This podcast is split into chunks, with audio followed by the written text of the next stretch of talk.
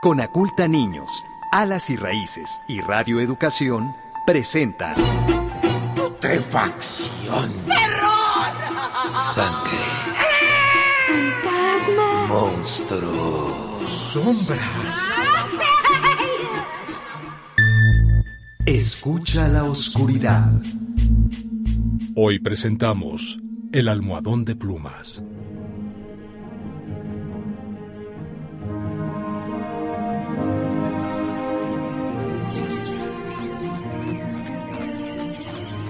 Allá vienen, ya llegaron, ya llegaron. ¿De verdad? Es verdad, ya llegó el patrón con su esposa. Es muy bonita, mamá. Pero pobre, su marido es el hombre más seco del mundo. Shh, niña, no digas esas cosas. El patrón tendrá su carácter, pero no es mala persona. Bienvenido, patrón. Bienvenida, señora Alicia. Esta es su casa. Tú debes ser Sofía. Y tú, preciosa, debes ser Mariana, la hija de Sofía. Jordán me habló de ti. Sofía, meta todo y sirva la comida a las tres, como siempre. Como mande, señor.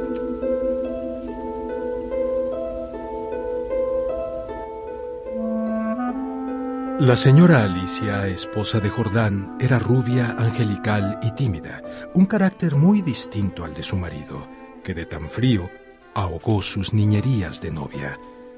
Ella lo quería mucho, sin embargo, a veces sentía un ligero estremecimiento cuando, caminando de noche juntos por la calle, echaba una rápida mirada a la alta estatura de Jordán, callado y serio como siempre. Él, por su parte, la amaba profundamente, aunque su esposa apenas lo notara. Sin duda, ella deseaba que él fuera más efusivo y tierno, pero al ver el rostro siempre serio de su marido, no se atrevía a decir lo que pensaba.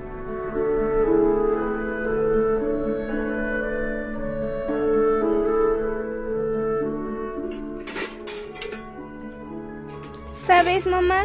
A veces siento pena por la patrona Alicia. ¿Pena? ¿Por qué, hija? No le hace falta nada. Pero, mamá, esta casa es enorme. La he visto caminando por el jardín. Parece la princesa de un palacio encantado. A mí, esta casa no me gusta. ¿De qué sirve que sea toda de mármol, tan grande y tan bien cuidada, si siempre está en silencio? Si yo fuera ella, me daría miedo vivir aquí.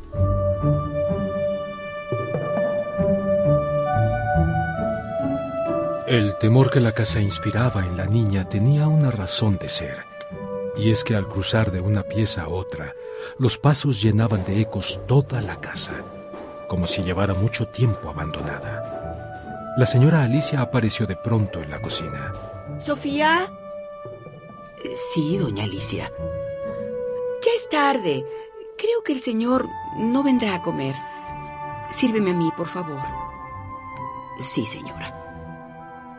En esa extraña casa, Alicia pasó todo el otoño. Ya no tenía la esperanza de que Jordán la quisiera como ella soñó.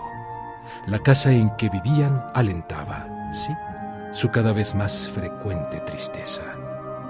Dicen que la tristeza da sueño, y la señora Alicia dormía mucho, quizá para no pensar en nada hasta que llegara su marido.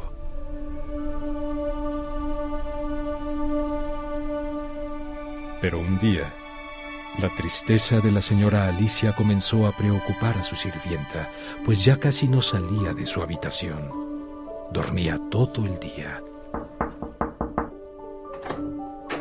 Señora Alicia. Sí. ¿Me permite hacer su habitación? No te molestes. Déjala así. Por lo menos permítame cambiarle las sábanas, poner fundas limpias y dejarle bien tendida la cama. No, no. Cierra la puerta, por favor, y déjame dormir. Como mande usted, señora.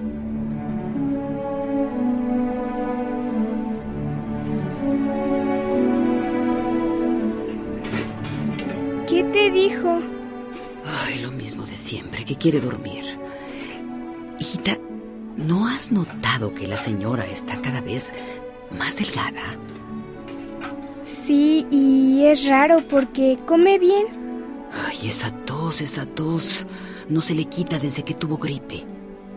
No es raro que adelgazara. Luego de la gripe que le duró días y días, Alicia no se acabó de curar y como bien notó la sirvienta, la señora estaba bajando de peso rápidamente.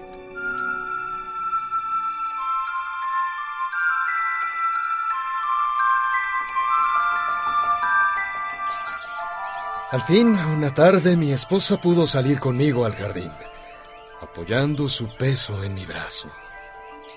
Miraba los árboles como si no le importaran. De pronto, no sé por qué, sentí la necesidad de pasar mi mano por su cabeza y ella comenzó a llorar, echándome los brazos al cuello. Lloró largamente.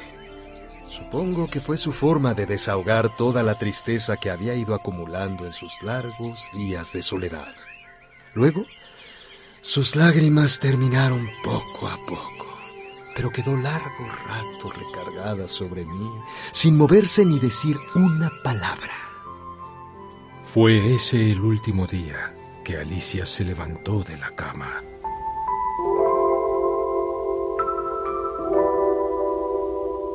Alicia, Alicia, ¿qué tienes?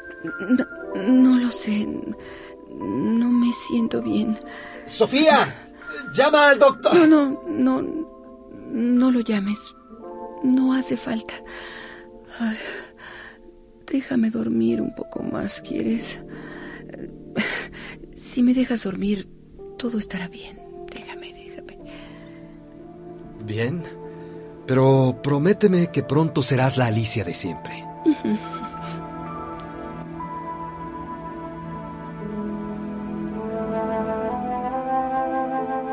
Cuando el señor Jordán salió de la habitación, le pregunté si podría cambiar las sábanas, pero me dijo que no, que dejara dormir a la señora. Esa fue la primera vez que su esposa pasó todo el día en la cama sin levantarse para nada. Pero al día siguiente, las cosas empeoraron. ¿Cómo te sientes hoy, Ali? ¿Alicia? ¿Alicia? Sofía, eh, Sofía, ve por el doctor. Sí. Que venga ya, de inmediato. Y es que la señora amaneció más pálida que nunca. Entonces, doctor, ¿qué tiene? Padece de una gran debilidad que no me explico. Sin vómitos ni nada. Si mañana se despierta como hoy, llámeme enseguida. Al parecer es una especie de anemia. Es decir, es como si su cuerpo no se alimentara. Por lo pronto que su esposa coma bien y que descanse. Descanso absoluto.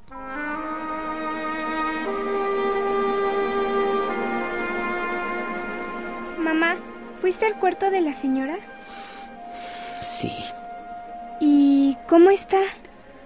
la señora Alicia empeoró de un día para otro. No ha salido de la cama en días. Ni siquiera he podido cambiar sus sábanas. El doctor estuvo aquí otra vez hace rato. Dice que se trata de una especie de anemia agudísima, pero que no se puede explicar.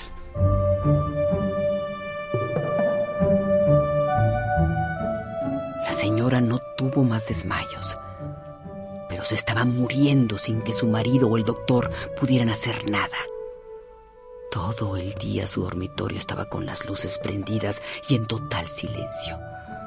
Pasaban horas sin el menor ruido. La esposa del patrón solo dormía. El señor Jordán vivía casi en la sala, también con la luz encendida. Se paseaba por la casa sin cesar de un extremo a otro, víctima de la angustia. A ratos entraba en el dormitorio y continuaba yendo y viniendo a lo largo de la cama, sin dejar de ver cómo a su bella esposa se le escapaba la vida, sin razón alguna.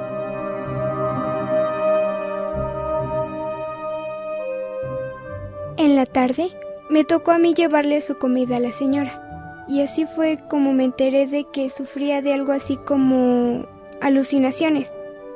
La señora, con los ojos muy abiertos, no hacía sino mirar con terror la alfombra, de uno y otro lado de la cama. Mi mamá dice que una noche se quedó de repente mirando fijamente al piso, con la boca abierta, como queriendo decir algo, y su nariz y sus labios estaban cubiertos de sudor, hasta que al fin pudo gritar. ¡Jordán! ¡Jordán! Aquí estoy, Alicia. Aquí estoy. ¿Qué pasa? ¿Qué? Ella tomó la mano de su marido, temblando. Había allí. Había allí. Una especie de. de. Perdóname, mi vida. Perdóname, mi amor. Creo que estaba alucinando.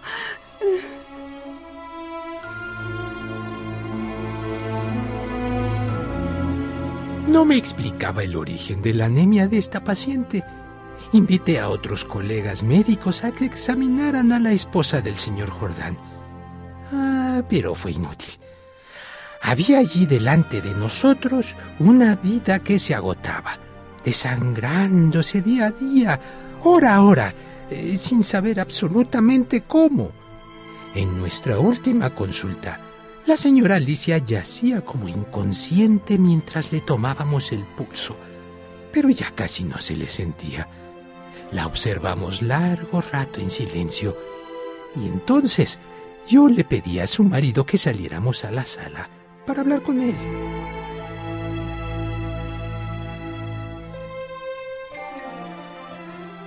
Eh, Pues, eh, eh, señor, es un caso grave, pero eh, sea fuerte.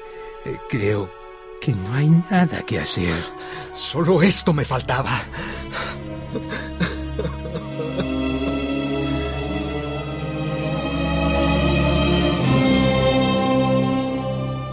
La señora Alicia se fue muriendo rápidamente de anemia. Durante el día no avanzaba su enfermedad, pero cada mañana amanecía casi muerta, como si solo de noche se le fuera la vida a través de la sangre. Parecía que la pobre estaba desplomada en la cama con un millón de kilos encima. Desde el tercer día, esta debilidad no la abandonó más. Apenas podía mover la cabeza. No quiso que le tendieran la cama ni aun que le arreglaran el almohadón. Poco a poco iba llegando la tarde y luego la noche, y ella iba sintiendo cada vez más miedo, como si sus terrores avanzaran en forma de monstruos que se arrastraban hasta la cama y trepaban dificultosamente por el edredón. Los dos días finales deliró sin parar a media voz. Las luces continuaban tristemente encendidas. En el silencio de la casa no se oían más que los delirios que salían de su cuarto y los pasos nerviosos del señor Jordán.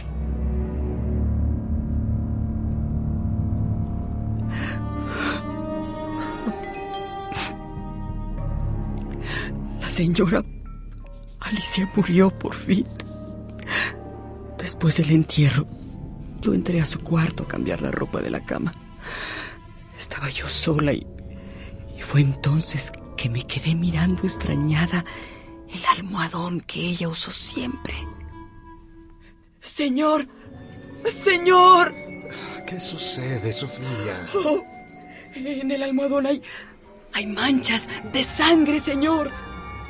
Jordán se acercó rápidamente y se agachó sobre el almohadón. Efectivamente, sobre la funda, a ambos lados del hueco que había dejado la cabeza de Alicia, se veían pequeñas manchas oscuras. Parecen, parecen picaduras, señor. Acérquelo a la luz. Lo levanté, pero enseguida lo dejé caer. Y helada de terror, me quedé mirando el almohadón, temblando porque, porque presenté algo espantoso. Sin saber por qué, Jordán sintió que los cabellos se le erizaban. ¿Qué tiene? ¡Oh, señor! ¡Pesa Mucho, mucho, señor. Jordán lo levantó. El almohadón pesaba extraordinariamente. Salieron con él y sobre la mesa del comedor Jordán cortó la funda con una navaja. Las plumas volaron. La sirvienta dio un alarido de horror con toda la boca abierta, llevándose las manos crispadas al cabello, enloquecida de terror.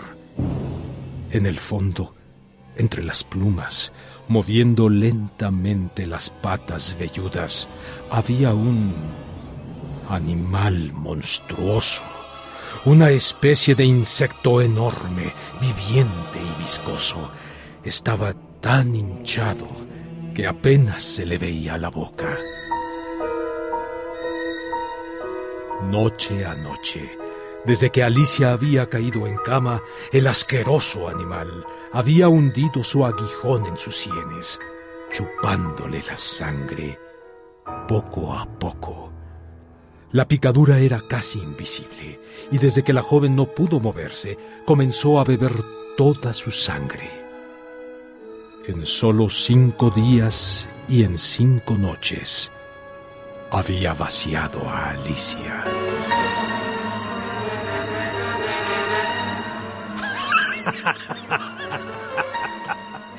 Los ácaros, estos parásitos de las aves, suelen ser diminutos en su medio habitual, pero llegan a adquirir en ciertas condiciones tamaños enormes.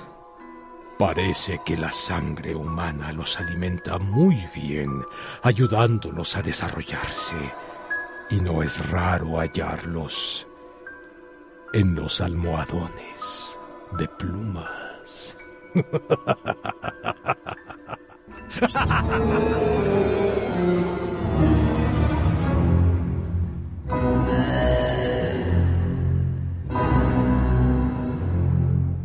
Participamos Lidia Moreno, María Eugenia Pulido, Ignacio Casas, Sergio Alberto Bustos, Oscar Guerra, Alejandro Ramírez y Olga Durón. El almohadón de plumas del escritor uruguayo Horacio Quiroga fue una adaptación de Renato Gómez Herrera. Escucha la oscuridad. Una producción de Conaculta Niños, Alas y Raíces y Radio Educación.